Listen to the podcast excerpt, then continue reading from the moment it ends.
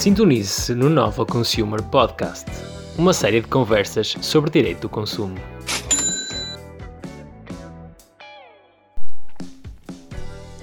Hola, bienvenidos al quinto episodio del Nova Consumer Podcast, un programa completamente dedicado a conversaciones informales sobre el derecho del consumidor. Hoy nos acompaña un invitado muy especial, Antonino Serra Cambaceres, gerente de Advocacy Consumers International.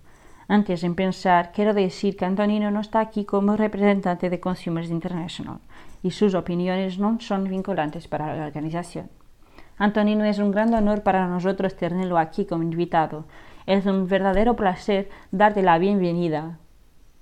Yo soy Francisca López, maestra en Derecho Forense y Arbitraje e investigadora del Nova Consumer Lab. Estoy con George Moraes Carvalho, director del Nova Consumer Lab. Para aquellos interesados, podéis seguirnos en LinkedIn, Instagram y Facebook, así como podéis enviarnos cualquier pregunta o duda, duda al correo electrónico novaconsummerlab.novalaw.unl.pt. Antonino, bienvenido y muchas gracias por aceptar participar en nuestro podcast. Con las nuevas Perdón, muchas gracias George por la invitación. Eh, muy contento de estar aquí. Gracias. Eh, con las nuevas tecnologías es mucho más fácil entrevistar a alguien que está más lejos, como, como Antonino, eh, en este momento cuando estamos haciendo la, la entrevista en Buenos Aires, Argentina. Um, Antonino Serra Cambaceres fue profesor en la Universidad de Buenos Aires y también enseñó en Chile, Brasil y Canadá. Después fue coordinador legal en Aldelco, la organización de consumidores más antigua de, de Argentina.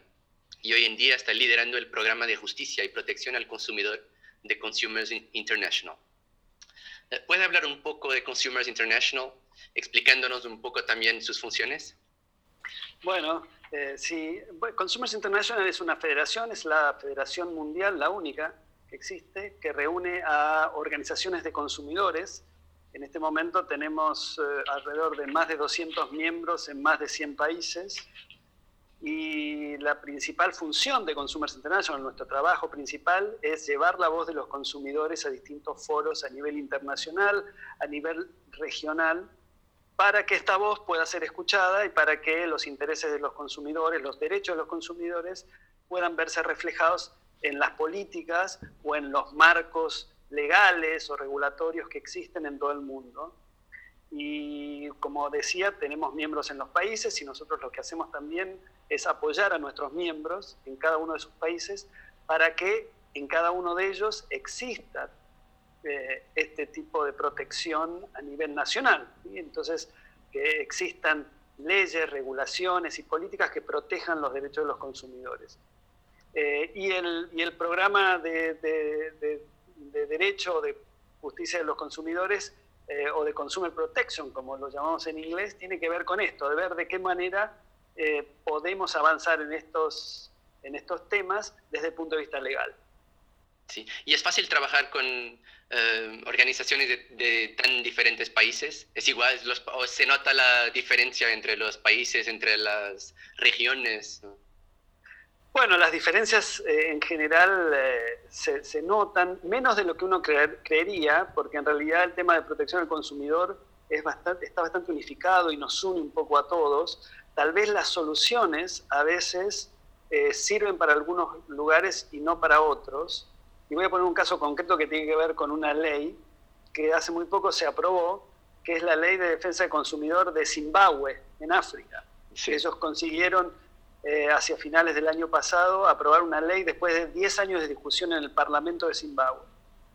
Y una de las cosas que, pidieron, pidió nuestro miembro de Zimbabue si nosotros podíamos dar alguna mirada y algunos comentarios sobre el proyecto de ley antes de que fuera aprobado. Y el proyecto de ley eh, es un típico, es un, era un típico y ahora es una típica ley vista desde lo que es el common law. Que para alguien formado como yo en el derecho civil, eh, muchas veces es muy difícil, no de entender, porque uno lo entiende, pero la, la forma en que está ordenada, esa, esa cuestión que tiene el derecho este, anglosajón de explicar mucho todo, todo el tiempo. Muchas definiciones, además, definiciones hasta, digamos, de las detalle.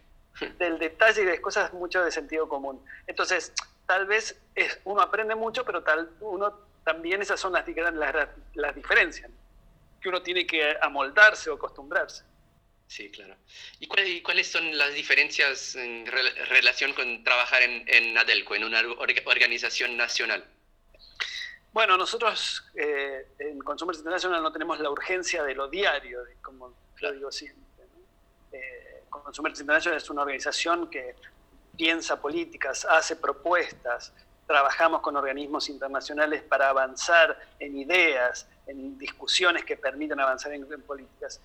Y en una organización de consumidor, cualquier organización de consumidores nacional, eh, está en el día a día, eh, porque la mayoría de ellos, si no todas, atienden reclamos de los consumidores en el día a día, los problemas que tienen los consumidores, y tratan de solucionarlos, y tratan de ver de qué manera avanzar en, en esas, eh, en, la protección de esos derechos. Y muchas veces es, es, es mucho más complicado porque hay gente real de carne y hueso que está sufriendo un problema grave o un grupo grande y hay que darles una solución y hay que ver cómo hace uno para darles una solución. Entonces, esa creo que es la gran diferencia. A mí, el trabajo en una asociación de consumidores lo que me dio es no solamente el conocimiento en terreno de cuáles son los problemas de los consumidores, o sea, qué le pasa al consumidor de carne y hueso, sino eso de tratar de buscar y pensar soluciones y buscar cosas donde a veces uno piensa que no hay y se esmera y piensa para conseguirla. Claro. Eh, y es muy diferente trabajar con entidades, organizaciones públicas y privadas, porque sé que en Consumers International, tienen organizaciones públicas y organizaciones privadas. Eh, ¿Cree que hay diferencias en, las perspectivas? ¿Qué le parece? Eh, sí, sí. Y las, y, las diferencias tienen que ver, no, no porque no, digamos, nosotros en realidad las relaciones que tenemos con las organizaciones públicas y privadas es excelente en, los dos casos. Sin embargo, hay una cosa que pasa en el tema de las organizaciones públicas y es lo siguiente, que mm, como son un organismo del Estado, muchas veces em, la, respuesta que, que, dan o que tienen para los problemas está eh, ceñida a una serie de, diría yo, de de pautas que las organizaciones eh, privadas no tienen, ¿no? Que tiene que ver con política, la política de un gobierno y demás. Y, muchas veces, me ha pasado infinidad de veces que un funcionario de un, de un organismo público de defensa de consumidor me dice, yo estoy de acuerdo con usted, pero no lo puedo decir porque el gobierno piensa otra cosa. Eso me ha pasado mucho. Pero también digo una cosa, porque yo también he tenido a lo largo de mi, mi carrera, digamos, de mi, mi ejercicio profesional, eh, haber pasado por el Estado y trabajar en el Estado. Y a veces es muy complicado también por el tema de presupuestos y por el tema de que uno no solamente representa al consumidor, aunque estuviera trabajando en un organismo de protección del consumidor, sino que también tiene del otro lado los empresarios y otros organismos de gobiernos que hacen presión o por lo menos intentan mostrar su punto de vista, entonces también uno tiene que hacer un poco de equilibrio y escuchar todo y ver de cómo logra una síntesis. Las organizaciones privadas eso es más sencillo, son más directas y tienen más libertad. Claro, y son orientadas solo a la protección de, los consumidores normalmente. Las organizaciones públicas es más, más complicado. Gracias. Em, ¿Cuáles son los principales problemas de los consumidores en, en el mundo? Si tuviera que decir dos, tres, y ya vamos a hablar del, del, de la COVID en, en, algunos momentos, pero eso, antes de, hablar de que hablemos de ese problema que creo que, tenemos todos en este momento, eh, o sea, otros problemas que cree que, que existan en, en, todo el mundo, ¿qué problema, qué nos afecta a todos? Bueno, eh, a ver, yo podría tener dos respuestas, no sé si dos respuestas, pero de acuerdo a la esfera de donde uno lo piensa. Eh, yo diría que a, nivel más macro, o sea, a nivel general, uno podría decir que uno de los problemas de los consumidores que sigue existiendo es el problema de acceso. Y cuando digo acceso, digo en el sentido amplio, porque es acceso eh, a bienes y servicios esenciales, por ejemplo, alimentos, agua potable, eh, vivienda, esas cosas esenciales que hay gran cantidad de, consumidores que no lo tienen, no lo tienen asegurado. Pensemos que en el mundo hay, al día de hoy, eh, un, número enorme de gente que vive por debajo de la línea de la pobreza. Y entonces, eso es un problema. Pero hay otros accesos. Y ahí hay, una diferencia muy grande entre los países eh, más, digamos, desarrollados y los menos desarrollados, ¿no? Bueno, sí, evidentemente eso es así, digamos, eso es así y, creo que hay esa brecha es, mucho mayor. Sin embargo, sin embargo, creo que también es importante señalar que eh, aún en los países más desarrollados o que tienen economías más robustas, gran cantidad, hay gran cantidad de personas que eh, para los estándares de ese país pueden ser considerados pobres o por lo menos en una situación económica que no es la que todo el mundo cree eh, todo el tiempo, digamos. Ah, bueno, vive en algún país, que sea Estados Unidos o algún país de Europa, ah, entonces no tiene ningún problema. No, no, hay muchísima gente que tiene problemas incluso en esos países. Tal vez es diferente de alguien que realmente tiene problemas eh, en, países en desarrollo, que sea América Latina, en África, en algunos lugares de Asia, no sé, puede ser, pero digamos, pero, pero el problema creo que sí es, es en todas partes es, es global y sin duda es más acuciante en los países en desarrollo. Pero después hay, otro, hay otros accesos que son igualmente complicados, como por ejemplo el acceso a Internet. Porque hoy, y después si querés hablamos del COVID, pero una de las cosas que ha pasado, y, que, más allá del COVID, pero además con el COVID, es el crecimiento del uso del comercio electrónico. ¿sí? Todo, y todo el mundo, como nosotros ahora estamos comunicándonos a través de, de herramientas digitales y demás, y creemos, los que tenemos este tipo de herramientas, que todo el mundo tiene acceso a Internet. Pero si uno va a las estadísticas eh, y a los números, uno ve que en este momento solamente un poco más del 50% de la población mundial tiene acceso a Internet. O sea, no sé exactamente, creo que era el 53 o 54% la última vez que lo vi hace un, par de meses. Entonces, hay la, la mitad del mundo no tiene acceso a Internet. Entonces, eso también es, un tema. Entonces yo diría, esto es un problema que debemos solucionar. ¿Cómo damos acceso desde las cuestiones básicas a cosas como Internet? Ahora, si yo voy a temas más específicos de los consumidores, ¿cuáles son los problemas que tienen los consumidores? Bueno, yo diría que los problemas en términos generales son los mismos. Uno, son problemas que tienen que ver con lo que yo llamaría confianza en el mercado. ¿Esto qué quiere decir? Los consumidores que al realizar una transacción, cualquiera sea, no tienen la confianza suficiente. Y eso va desde eh, no confían en el contrato que tienen que firmar, no le dan la información suficiente, la información no es, que le dan no es toda la que le tienen que dar, la publicidad no les dice toda la verdad. Y em, si tienen un problema, no tienen los canales para resolverlo o la resolución demora eh, entonces, el tema de la confianza de los consumidores en el mercado, yo diría como tema macro, es uno. El otro tema, me parece que los consumidores en todas partes eh, estamos eh, teniendo, es el tema de, yo diría, lo pondría así, la calidad de los productos. ¿sí? Hoy en día, cualquiera de nosotros, o, o cualquiera, la mitad de los que tenemos acceso a Internet podemos comprar productos a través de la web. Y muchas veces y cada vez más la calidad de esos productos, no, digo solamente calidad en cuanto a si es más lindo o no, demás, sino eh, la potencialidad que tiene un producto para causar un daño en la salud o en la seguridad de los consumidores aumenta. No, no tenemos mm, tanto control y las autoridades no tienen la capacidad todavía de controlar. Y más si los consumidores por ahí compramos un producto eh, eh, de manera transfronteriza, fuera, claro.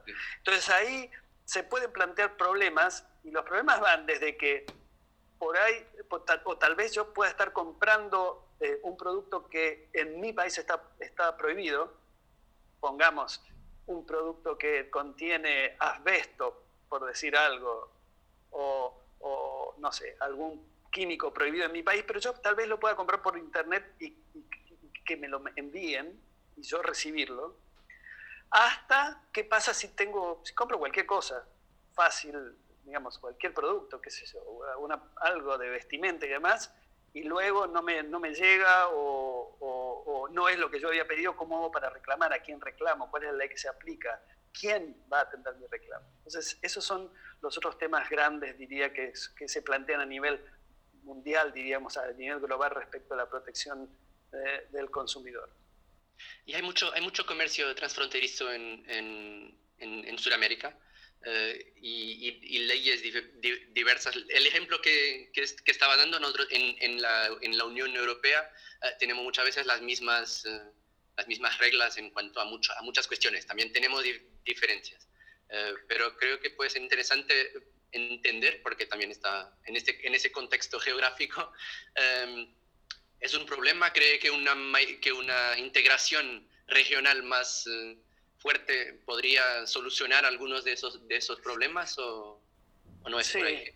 No, yo creo que sí. A ver, y eso ocurre en, en, América Latina y ocurre en África y ocurre en la mayoría de los países asiáticos. Hay, eh, digamos, si uno lo compara con la Unión Europea, donde, eh, como tú decías, George, eh, tal vez hay diferentes, o podría haber diferentes énfasis o diferentes maneras de interpretar la legislación comunitaria trasvasada al derecho nacional. Digo, pero hay una directiva, o en la mayoría de los casos hay directivas bastante claras que, que permiten tener mayor certeza. En nuestros países eh, y en estas tres regiones, diría yo, eso no ocurre, entonces es más difícil. Ahora, si uno ve eh, las estadísticas de comercio transfronterizos, tanto en América Latina como en África, como en Asia, el sudeste asiático, uno ve que eso no, eh, no está tan desarrollado.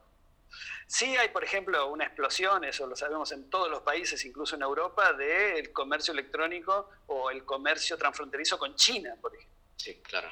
Alibaba y... Alibaba es incontornable hoy, creo. Es que es así. Ahora, em, yo tenía hace unos, eh, hace unos meses atrás una conversación con la gente de Mercado Libre. Mercado Libre es una plataforma eh, del tipo de eBay, ¿no? una plataforma de, economía colaborativa, eh, y es enorme en América Latina, está en todo el, no solamente en, América, en las Américas, porque también está en Estados Unidos, y es una de las empresas más importantes que hay en la región. Y yo les preguntaba a ellos cómo manejaban ellos el tema del comercio transfronterizo, ya que ellos están en la mayoría de los países, y me decía que es casi cero y que ellos no incentivan eso y básicamente no incentivan el comercio transfronterizo porque, porque, el problema es la resolución de los conflictos que puedan surgir. Eh, y entonces ellos no quieren meterse en ese tema.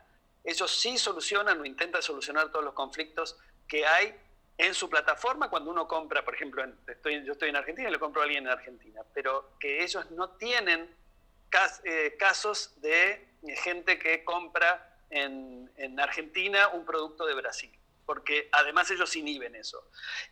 Y el motivo que me daban era porque justamente la legislación no era clara, o por lo menos todavía no había claridad en, la manera de armonizar las, legislaciones. Yo entiendo que esto pasa también en África y en el sudeste asiático, y ese es un detrimento, digamos, para, uno, la confianza de los consumidores en el comercio electrónico, dos, para incentivar el crecimiento del comercio electrónico, porque a mí me parece que es muy importante para los consumidores, para, para su derecho a elección, digamos, y tener más opciones, poder tener eh, estas, este tipo de, posibilidades que no se están dando. Sí, claro.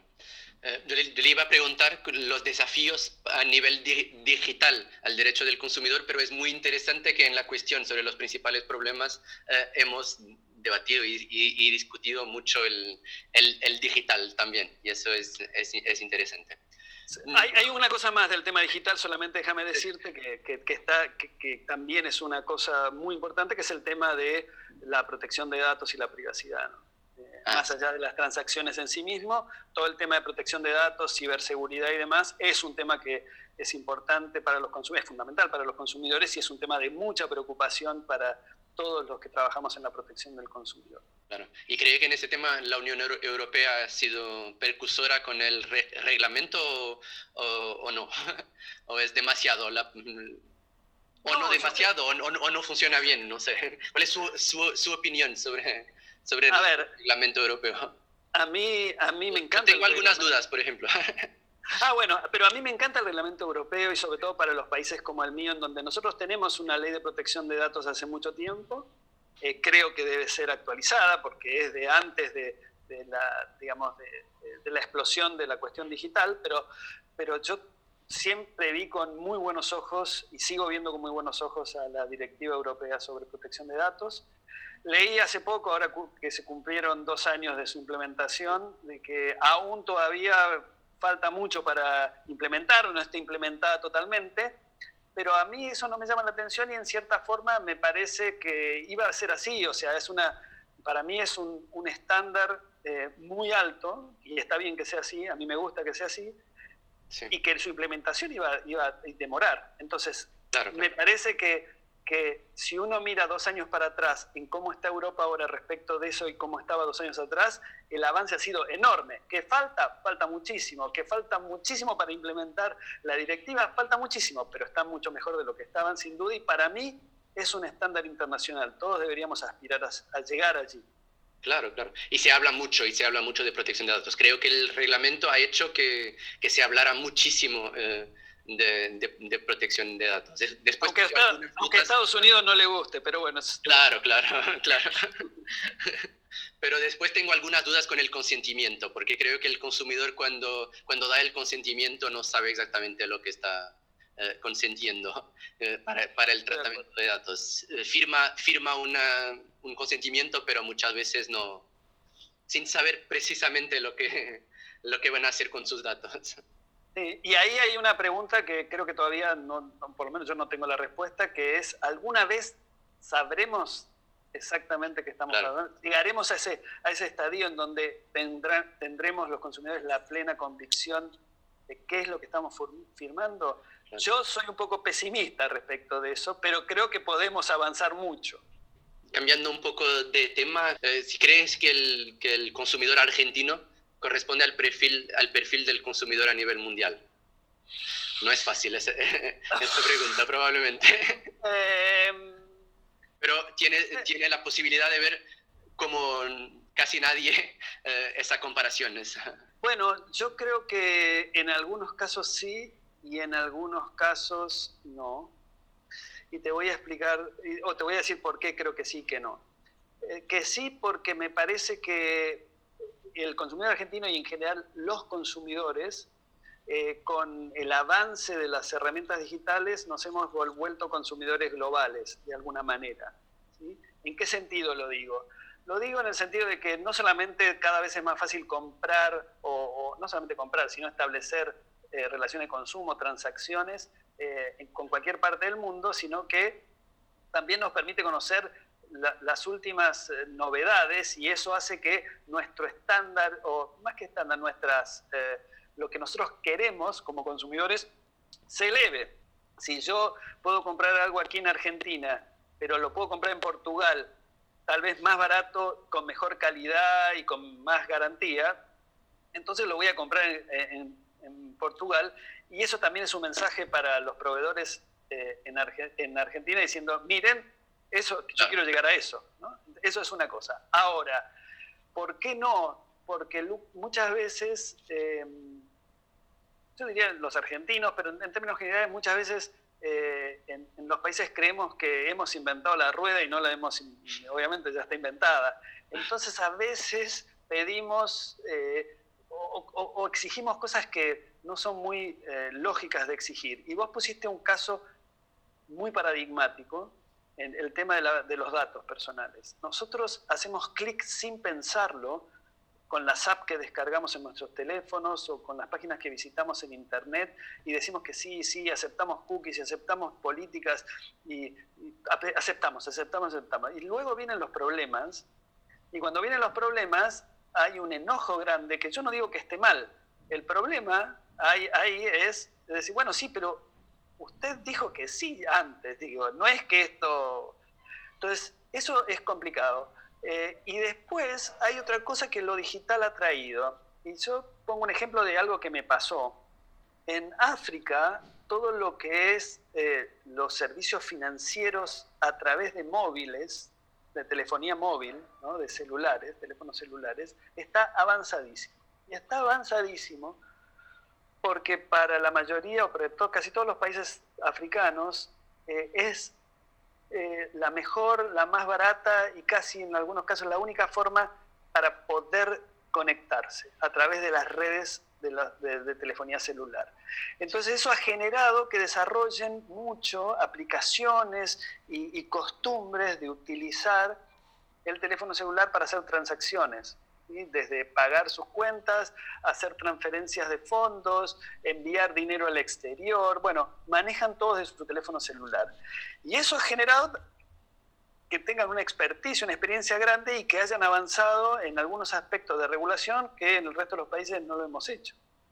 Entonces, también dependen los entornos, dependen los contextos, y, y en ese sentido yo diría, en términos de servicio financiero a través de móvil, cualquier eh, consumidor promedio africano está muchísimo más enterado y, es muchísimo más, ¿cómo diría yo?, conocedor de sus derechos y demás que tal vez uno de nosotros en otros países. Muy interesante. Empecemos ahora con el, con el COVID. Vamos. Los miembros de Consumers, de Consumers International hicieron una declaración conjunta sobre, sobre este tema. ¿De qué trata esa declaración conjunta? Bueno, esa declaración conjunta tuvo que ver con eh, la reflexión que el COVID nos, nos, disparó a todos los miembros de Consumers International y a quienes trabajamos en Consumers International en relación cuáles son los desafíos que, nos, que la pandemia, eh, que el COVID nos ponía y, y, el futuro. Y yo diría que, a ver, si yo tuviera que sintetizar esa, esa, esa declaración, diría que la declaración dice lo siguiente.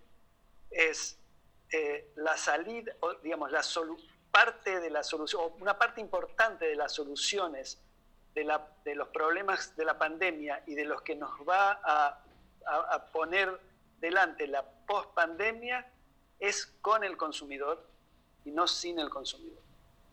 Y que la voz del consumidor es esencial para poder reconstruir o construir esta nueva normalidad, si quieren, como, como se llama ahora.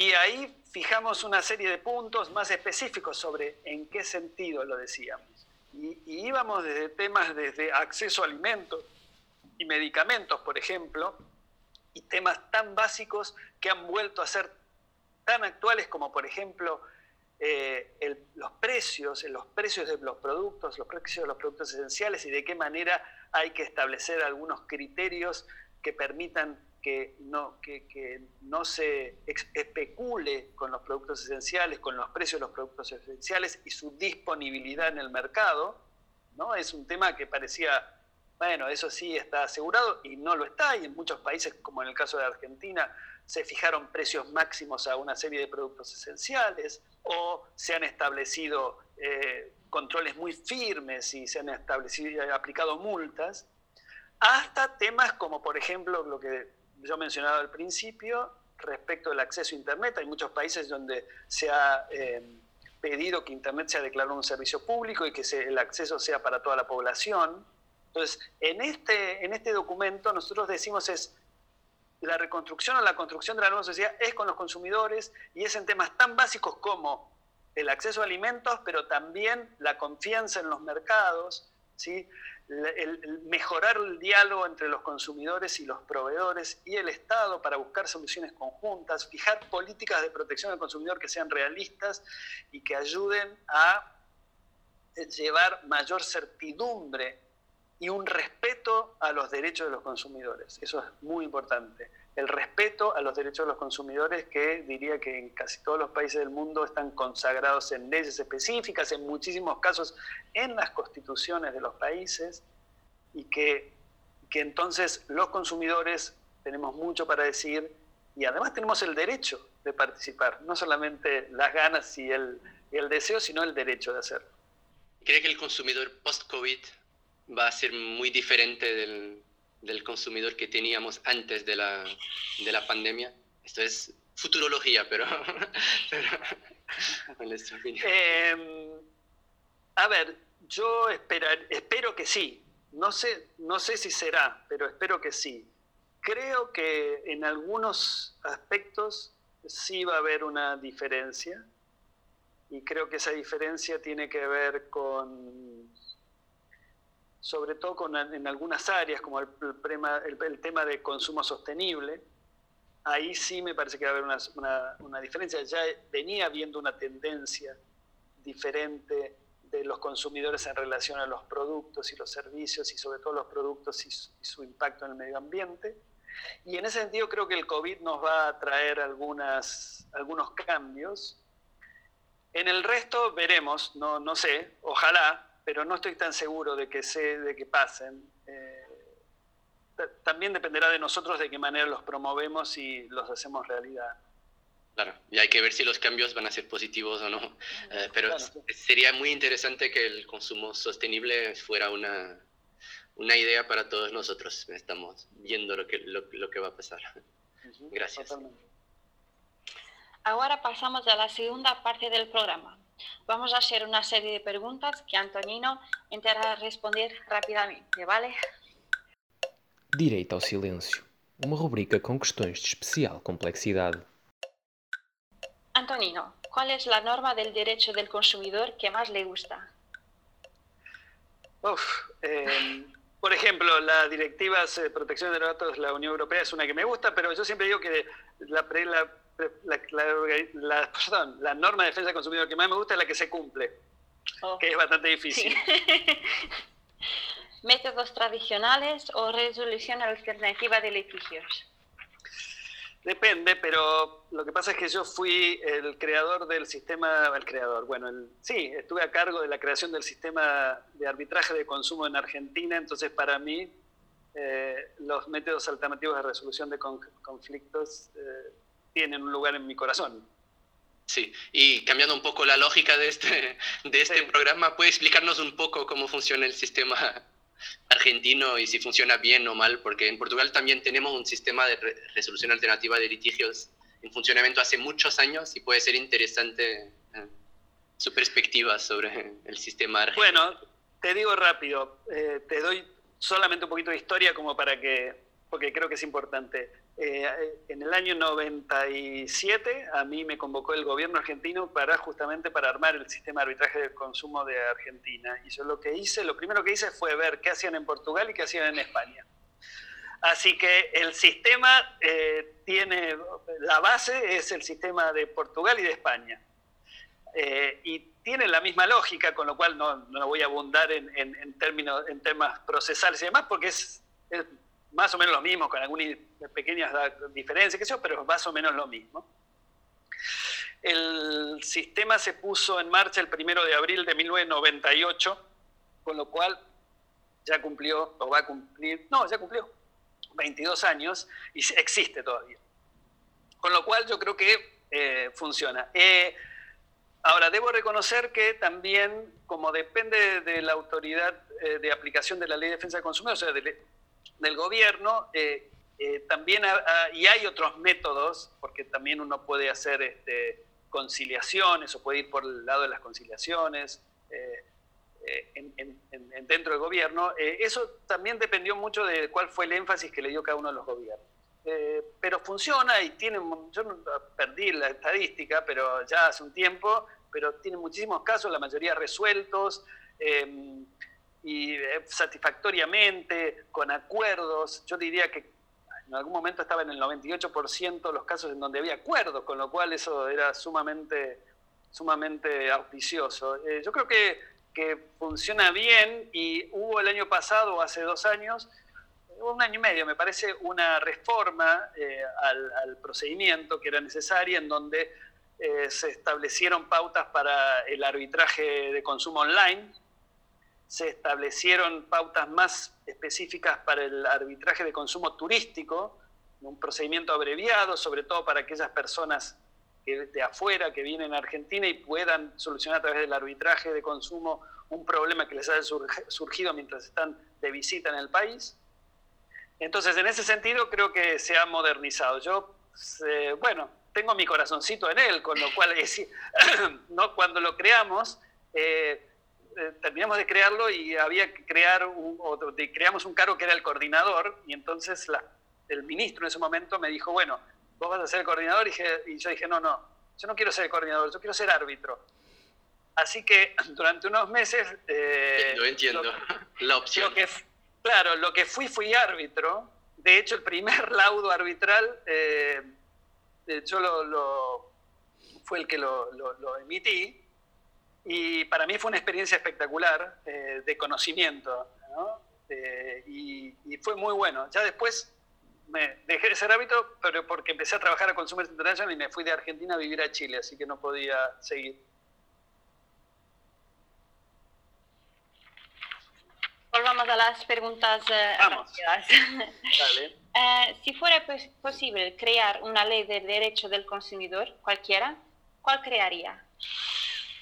Eh, a ver, tal vez como decía antes, una que se cumpla, una que alguien la cumpla. Yo siempre, cuando daba clases o doy clases en la facultad, digo, miren, yo prefiero una ley de, defensa del consumidor que tenga un solo artículo y que se cumpla, que tenga 150 y que funcione más o menos. Ahora, como trabajo también en, el tema eh, global, yo diría que una de las cosas que me gustaría ver o me gustaría crear es una, algo así como una convención internacional o un tratado internacional que consagren los derechos básicos de los consumidores. Eh, me parece que eso es algo tal vez basado en las directrices de Naciones Unidas para la protección al consumidor, pero necesitamos, o sería muy bueno desde mi punto de vista, tener una convención internacional respecto a eso, como una carta de los derechos humanos, que, existe y demás, de los derechos económicos, sociales y culturales, bueno, una carta que consagre los derechos básicos del consumidor.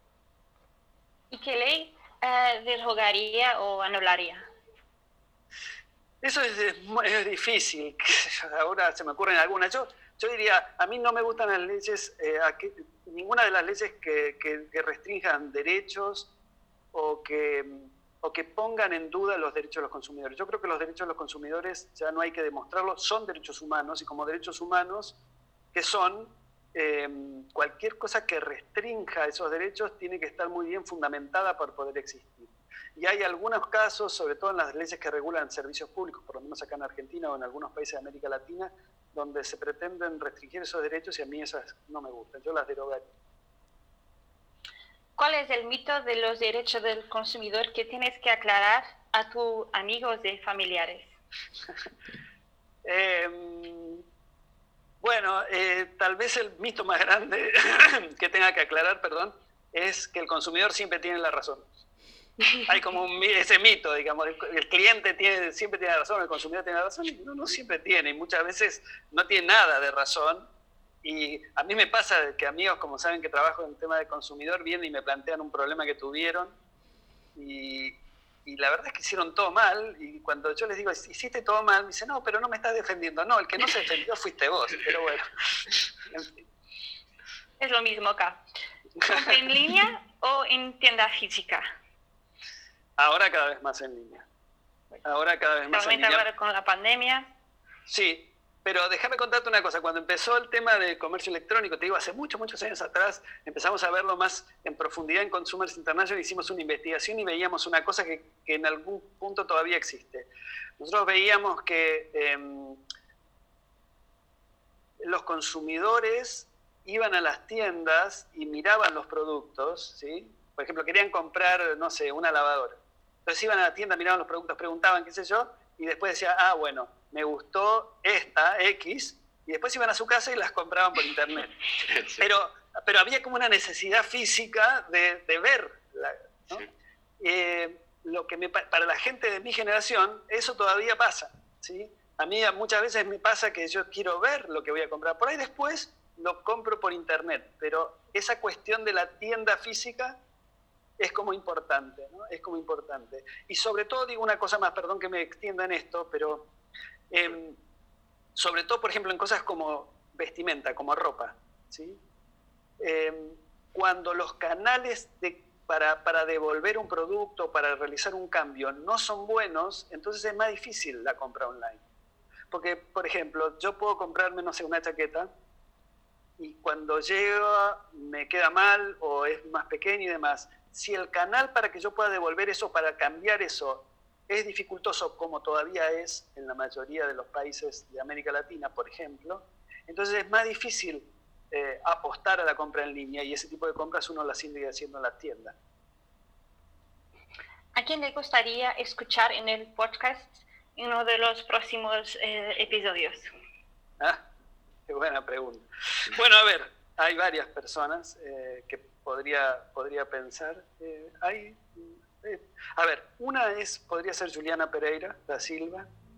Juliana ha sido secretaria nacional del consumidor de, de Brasil durante mucho tiempo. Eh, luego trabajó, bueno, trabajó mucho el tema de protección del consumidor, luego trabajó un tiempo en, en, la, en la, parte privada, perdón, en una empresa, y ella tiene la experiencia de lo que es trabajar, eh, ser secretaria, la autoridad más importante de defensa del consumidor de un país, pero también trabajar del lado de, los, digamos, de la empresa. La otra persona interesante que a mí me parecería que podría servirle también para ustedes es Armando Flores.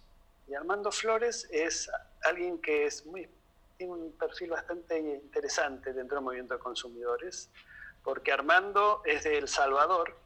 Armando eh, fue una de las personas que en el año 91-92 eh, negoció los acuerdos de paz de El Salvador entre la guerrilla del Frente Farabundo Martín para la Liberación Nacional y el gobierno, y consiguió que dentro del Tratado de Paz, o sea, dentro del texto del Tratado de Paz, se, se incluya específicamente que una de las cosas que se iban a hacer para asegurar la paz era legislar en favor de la protección del consumidor.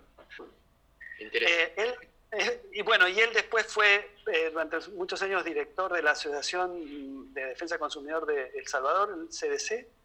Luego, cuando se creó posteriormente una agencia nacional de protección, una defensoría del consumidor, fue el presidente. Y luego, en el siguiente gobierno, fue primero viceministro de Economía y después fue ministro de Economía de El Salvador. Eh, es un abogado y tiene mucha experiencia y sería muy interesante escucharlo también a él. Y si, si puedo hacer una, una, una más, es eh, otra de las personas que sería interesante escuchar es a Marta Tellado, Marta Tellado.